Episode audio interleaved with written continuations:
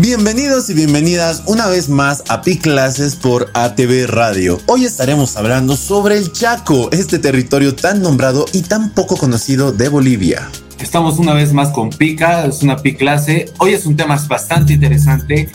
Vamos a estar con un profesor que es Sebastián. Y no sé, para quienes conozcan a Sebastián Moscoso, es un biólogo.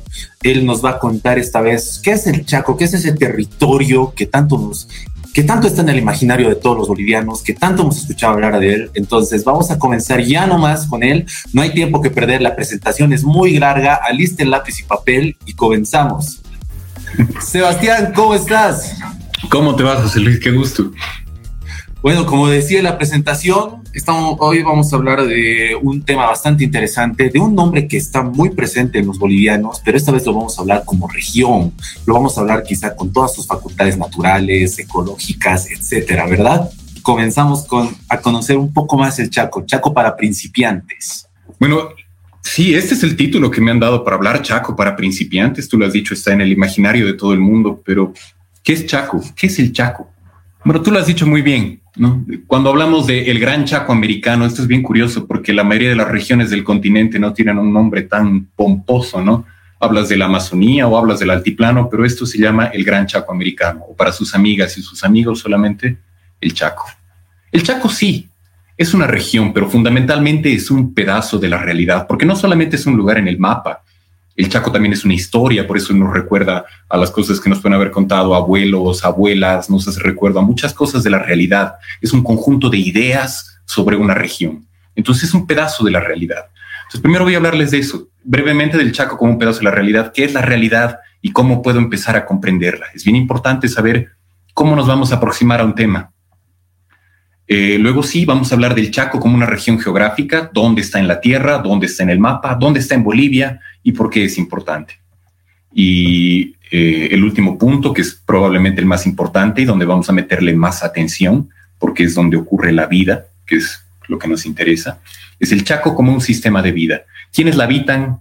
¿Cuál es su historia? ¿Cuál ha sido su historia? ¿Cuáles son las relaciones entre sus habitantes? ¿Por qué son así? Y algunas conclusiones que puede que no sean útiles a futuro. Entonces, bueno, aquí hay un grupo de imágenes que nos dan un pequeño pantallazo sobre lo que podría ser el Chaco. Eh, la Caraguata, los pueblos indígenas, sabemos que la mayor parte del gas que ahorita es sustento de Bolivia y del petróleo que en algún momento lo fue, vienen de ahí, las organizaciones indígenas, la fauna, la flora, la trascendental guerra del Chaco. El Chaco es un pedazo de la realidad. Pero ¿qué es la realidad? Esa es una pregunta interesante, pero es importante hacérsela porque la filosofía con la cual abarcamos los temas es importante.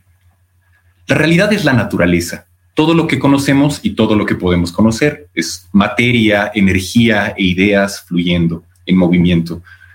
Eh, lo no natural o lo antinatural directamente es ficción. Es algo que no podemos conocer, es algo que, que no existe.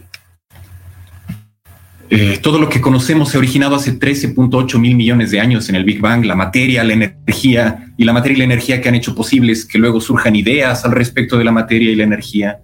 Segundo, sobre la realidad, la realidad es cambio, la realidad está en constante movimiento.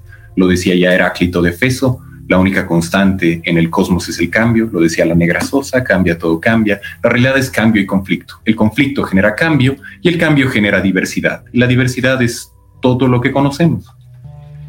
El ejemplo más cabal probablemente o el mejor para explicar esto es la evolución biológica, que tenemos que entenderla siempre como un árbol eh, con muchas ramas y que las cosas están conectadas entre sí y que son interdependientes. Y uno de mis ejemplos favoritos para ilustrar esto es cómo el viento, las corrientes de viento eh, global transportan toneladas de arena desde el Sahara hasta el Caribe y la Amazonía para fertilizarlo y luego el Caribe y la Amazonía también van a jugar roles climáticos que van a determinar cuánto viento eh, pasa del Sahara a la Amazonía. Todo está conectado y todo es interdependiente.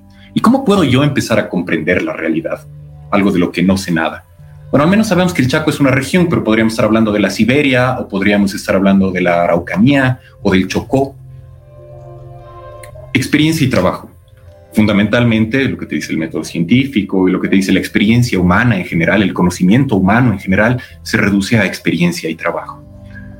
La experiencia es básicamente todo lo que nosotros podemos saber porque lo hemos adquirido por nuestros sentidos o alguien más nos lo ha contado a través de los sentidos de alguien más. Lo hemos leído, lo hemos escuchado, hemos conversado con alguien y sabemos cómo se ve, cómo huele, cómo sabe, cómo se siente.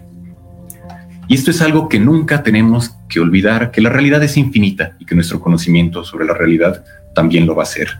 Siempre lo que conocemos, lo que sabemos, es una minúscula fracción de todo lo que existe. Esta otra fracción es lo que, esto es lo que sabes esto es lo que no sabes y todo este universo es lo que no sabes que no sabes.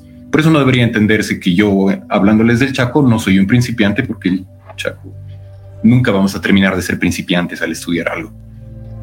Eh, y la segunda parte es el trabajo. Y esto viene por las relaciones evolutivas de nuestra especie. Comprendemos la realidad porque podemos transformarla y transformamos la realidad porque podemos comprenderla. Uno de los mejores ejemplos es también un bicho chaqueño, el hornero. Probablemente el hornero puede ver a sus padres como sus padres han, eh, bueno, no sus padres, probablemente a, a sus conespecíficos, a otros horneros, pueden ver cómo otros horneros hacen un horno, pero realmente no va a saber un hornero hacer bien un horno, bueno, o un nido en este caso, un nido en forma de horno, hasta que no lo haga él mismo o ella misma. Eh, lo mismo si un chaqueño nos dice la receta para hacer una loja de algarrobo o este refresco de algarrobo o cupesí, como le dicen en Santa Cruz, realmente nunca vamos a poder hacer una buena aloja de algarrobo o de cupesí hasta que no la hagamos nosotros. El transformar genera realmente conocimiento. Con esta introducción comenzamos la clase del Chaco, pero antes sirvámonos un chocolate o un mate que regresamos en breve. Volvemos con Pi Clases por ATV Radio. Sigamos aprendiendo sobre el Chaco. Si vamos a hacer un resumen de lo anterior, es que para comprender algo hay que transformarlo y para transformar algo hay que comprenderlo. Y el Chaco es un pedazo de la realidad que ocurre en una región geográfica que no escapa a esta, a esta regla, si quieres, a esta ley. Eh, ¿Cuál es la importancia del Chaco? Estaba hablando. Mm, primero, que es la segunda extensión boscosa más grande del continente, después de la Amazonía. Si podemos ver la primera figura a la izquierda, estos son los biomas de Sudamérica y esta mancha guinta al centro sur del continente es el Chaco. Es una extensión boscosa, la segunda extensión boscosa más grande del continente y por el hecho de, ser un bosque bastante grande o porque haya mucha vegetación concentrada ahí, ya tiene una importancia. Estos ecosistemas regulan el clima y mantienen los suelos de forma en la que nos permitan, eh, de forma en que los suelos produzcan para nosotros lo que necesitamos para vivir. En segundo lugar, que es la segunda región más diversa del continente, también después de la Amazonía. Y no solamente es diversa en términos biológicos, es decir, no solamente hay muchísimas especies, muchísimas formas de vida, también hay mucha diversidad cultural, es decir, hay mucha diversidad de conocimientos asociado a cómo manejar esta biodiversidad. Esa es la diversidad biocultural. Es una región eh, bioculturalmente muy diversa. ¿Y cuál es la importancia de la diversidad biocultural? Que muchos conocimientos sobre muchas formas de vida nos permiten adaptarnos al cambio climático y en general a casi cualquier tipo de cambio, ¿no? Las variedades de maíz, por ejemplo, son producto de la diversidad biocultural, son diversidad biocultural. Eh, y una de las cosas más importantes que tiene el Chaco y una de las más interesantes es que tiene el proyecto de autonomía más poderoso que conoce la sociedad moderna global. ¿A qué me refiero con poderoso? Me refiero a que los pueblos que están adquiriendo su autonomía en el Chaco tienen mucha poder de decisión sobre ese territorio, sobre cómo quieren que sea su educación, sobre cómo quieren manejar los recursos, sobre cómo quieren decidir sobre su futuro. La principal es la autonomía de Charagua, que ha aprobado su estatuto el 2014, pero otro caso muy importante es eh, de los Tapiete y de los Buenayé. Los Tapiete y los Buenayé viven a orillas del Pilcomayo y son un pueblo pescador entonces ellos tienen su propio sistema educativo basado en los ritmos de pesca.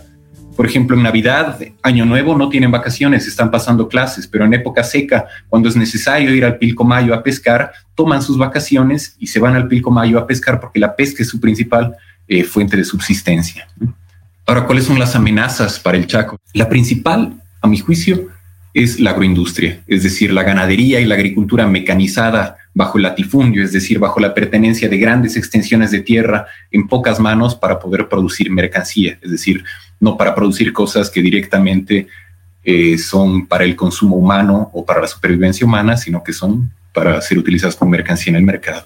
Y en segundo lugar, la minería, Parece muy raro porque no hay mucha minería en el Chaco, pero toda la minería que ocurre entre Potosí y Sucre va a terminar eh, repercutiendo en el Chaco por los metales pesados, por los sedimentos que se largan en los ríos.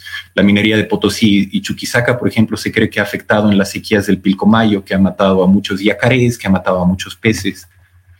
En segundo lugar es la pobreza extrema. Tanto en Paraguay como en Argentina, todas las provincias y los departamentos del Chaco son los más pobres y donde hay mayor desigualdad. La pérdida de diversidad biocultural, como ya les había dicho, no solamente es importante tener diversidad de formas de vida, también es importante tener diversidad de conocimientos al respecto de estas formas de vida. Y eso es lo que se está perdiendo también. Eh, la deforestación, ¿no? La deforestación causa erosión, causa desertificación y el cambio climático que causa eh, profundas sequías y profundas inundaciones. Y todos están conectados y se retroalimentan el uno con el otro. La deforestación va a empeorar los efectos del cambio climático y el cambio climático luego va a aumentar eh, los efectos de la deforestación. Ahora, el Chaco, una región geográfica. El Chaco es un pedazo de la realidad, pero es un pedazo de la realidad que ocurre en un lugar del mapa. ¿Y por qué es importante saber eso? Bueno, ¿dónde esté una región en la Tierra eh, va a ser importante porque el lugar en la Tierra va a determinar cómo va a ser su clima, cómo se va a mover la materia y la energía en ese lugar específico. ¿Dónde está en Bolivia? Empezaremos por aquí. En Bolivia está en las provincias Cordillera, más o menos por aquí. La provincia Cordillera en Santa Cruz, en Chuquisaca, en la provincia Luis Calvo, eh, Tarija, eh, la provincia Gran Chaco, aunque incluye algunas otras como Germán Bush y O'Connor. Aquí a la derecha tenemos un mapa de corregiones que me parece muy importante ver los mapas de corregiones porque realmente es muy diferente a, la realidad que nos han enseñado en colegio. No es que La Paz, Oruro y Potosí sean altiplano, Cochabamba, Chuquisaca y Tarija sean valles y Pando, Beni y Santa Cruz sean llanos. Podemos ver que hay muchas ecorregiones en cada uno de estos departamentos. Y el Chaco como región geográfica general ocupa 13 ecorregiones en Bolivia esta amarilla de aquí, el Chaco Serrano, la amarilla más clara de la derecha, el Gran Chaco, y el Cerrado Chaqueño, que es lo que está colindante con la Chiquitanía y con el Pantanal. Entonces aquí está en Bolivia. ¿Dónde está en Sudamérica?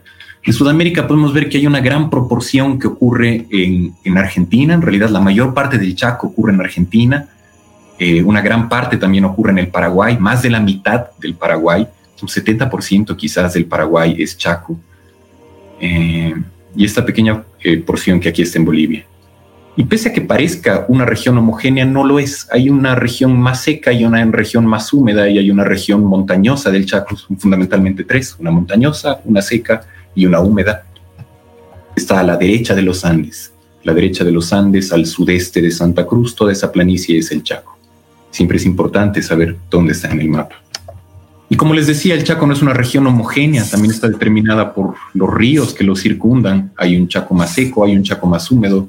Toda esta parte del Chaco, en esta mancha rosada de aquí, aquí es donde está todo el petróleo del Chaco.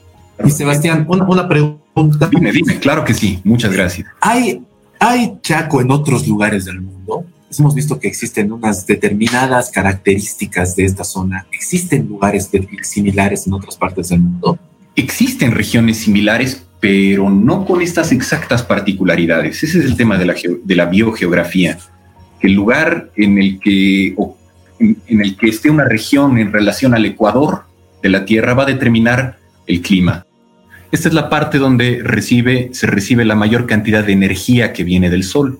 Por eso en esta parte es donde están la mayor concentración de vegetación. Aquí están los bosques más densos, ¿no? El Congo, la Amazonía y demás cuestiones y más o menos hacia los 23.5, 24 grados al norte del Ecuador y al sur del Ecuador hay ecorregiones, hay regiones que se parecen mucho al Chaco. Por ejemplo, eh, los bosques tropicales y subtropicales estacionalmente secos. Si tú te vas al sur de México, vas a encontrar regiones que son parecidas al Chaco. También vas a encontrar árboles medio gordos, vas a encontrar muchos cactuses. Si tú te vas por aquí al norte de la India, donde está el, el el tigre y donde National Geographic y estos documentales te muestran la cacería de pavos reales, vas a ver que son bosques muy parecidos al Chaco, que en época de lluvias tienen muchas hojas y en época seca pierden la mayoría. Entonces, por eso es importante saber dónde está el Chaco, para que nos dé una idea a grandes rasgos de más o menos cómo es la vegetación. Y lo interesante es que en el lugar donde está el Chaco, en el hemisferio sur es una región donde tradicionalmente encontramos desiertos, los desiertos más importantes del mundo. El desierto de Atacama, que es el desierto más árido del mundo, el desierto de Namibia y el desierto de Australia están en la misma latitud donde está el Chaco. ¿Cuál es la diferencia? Que el Chaco está al sur de la Amazonía y la Amazonía funciona como una bomba de agua. Toda, toda la humedad que viene por, eh, por el Ecuador es arrastrada hacia el continente por los bosques de la Amazonía y luego ah, los Andes dirigen toda esa humedad hacia el sur, hacia el Chaco y también hacia la Chiquitanía. Entonces, eh, por ejemplo, muchos de los incendios de la Chiquitanía del año pasado tenían que ver con la pérdida de, de cobertura forestal en la Amazonía. Un descanso más, relajemos nuestros músculos, respiremos aire que ya regresamos.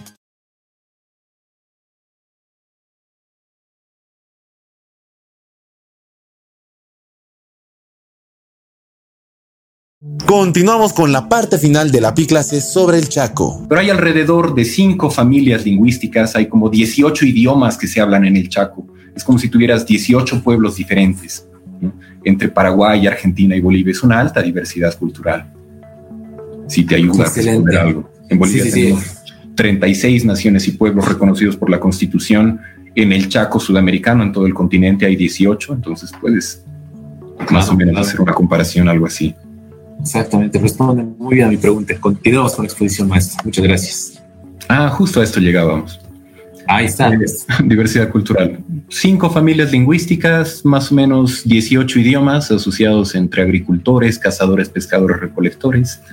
Aquí tenemos unas fotos de los más representativos. Este tipo de chuspitas, por ejemplo, este tipo de bolsos son bien representativos. O los tembetas, los guaraníes que tenían una, una perforación en el labio inferior. Y ahora vamos a hablar un poco sobre historia humana. Una vez que ya hemos determinado cuáles son las condiciones ecológicas del Chaco, hay un Chaco serrano, un Chaco seco y un Chaco húmedo, y son marcadamente estacionales. Sabemos que viven al menos 18 eh, pueblos diferentes en el Chaco. Entendamos un poco cómo han llegado ahí, entendamos un poco cómo es la historia humana para entrar en lo que tú decías, en este imaginario eh, colectivo eh, del Chaco, por lo menos para Bolivia. El Chaco lo conocemos fundamentalmente gracias a los incas, porque los españoles tomaron mucho de los incas y la República tomó mucho de los españoles, y esa es la forma en la que primero empezamos a conocer el Chaco, por las guerras incas. Algo interesante es que el nombre Chaco es un nombre quechua. La identidad, o sea, el Chaco como una unidad, existe gracias a las guerras incas. No sabemos si los guaraníes reconocían a toda la región con un solo nombre o si los tapieteos, los buenayé reconocían a toda la región como un solo nombre, pero los, los incas sí. Era una región que no era la Amazonía, era una región que era mucho más seca que la Amazonía o que la Antisuyo. Esta enorme región, ah, por lo menos hasta donde los incas llegaron a conocer, aparentemente había mucha cacería, por eso le pusieron el nombre Chaco. Los incas ya empezaron a guerrear contra los pueblos, eh, contra los pueblos del Chaco. Y Samaipata probablemente e Incahuasi fueron los últimos puntos de avanzada de los incas hasta toparse contra los guaraníes, que eran una terrible nación guerrera. Aquí al medio podemos ver la estatua del chiriguano, entre comillas, aunque chiriguano también era una palabra despectiva para referirse a los guaraníes. Chiri quiere decir frío, iguano quiere decir caca. El origen de por qué a los guaraníes se les dice chiriguanos ya está, ya está en debate. Entonces sabíamos que los incas empezaron a guerrear contra los guaraníes y sabemos que los guaraníes habían llegado poco antes de los incas a esa región y se habían peleado con otros pueblos, con los tobas, eh, con los chané. Y en este momento de conflicto, poco después de este momento de conflicto es que llegan los españoles. Y los españoles tienen dos estrategias para poder tratar de colonizar, cristianizar a, los indios de, a los indios del Chaco. La primera son a través de estos fuertes, a través de la violencia, la guerra, el método español que conocemos. Primero al sur, el fuerte de Asunción y Santa Cruz de la Sierra al norte. Y luego un proyecto mucho más interesante que es el de las misiones jesuitas. Y un dato interesante aquí, la hierba mate tan extendida por todo el Chaco y demás cuestiones, es una tradición que la adquirieron los jesuitas y que luego la extendieron al resto del continente. El tomar la hierba mate, el tomar la hierba mate así con bombilla, en un porito, en un recipiente y cebarlo y demás cuestiones, es una práctica que desarrollaron los jesuitas.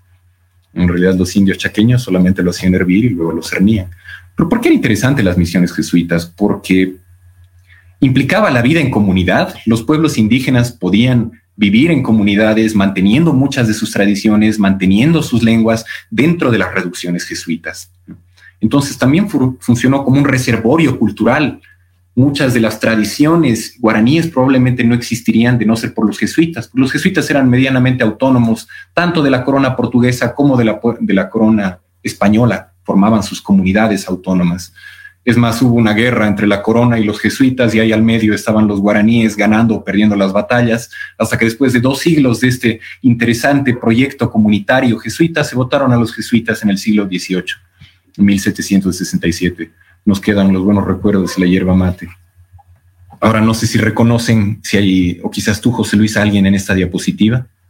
Bueno, probablemente para nosotros, en Bolivia, eh, la más familiar sea la mujer del medio. Ella es Juana Zurduy, para los argentinos sería más conocido el de la derecha, que es Belgrano, y para casi nadie en la historia es conocida la imagen de la izquierda, que es Cumbay.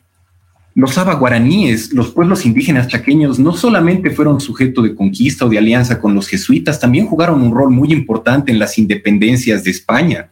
Eh, este compañero, este capitán o un Guasu Cumbay, tenía 1.200 personas armadas con arcos y flechos que realmente em, fueron determinantes para ganar la guerra contra España. Entonces, a manera de dato.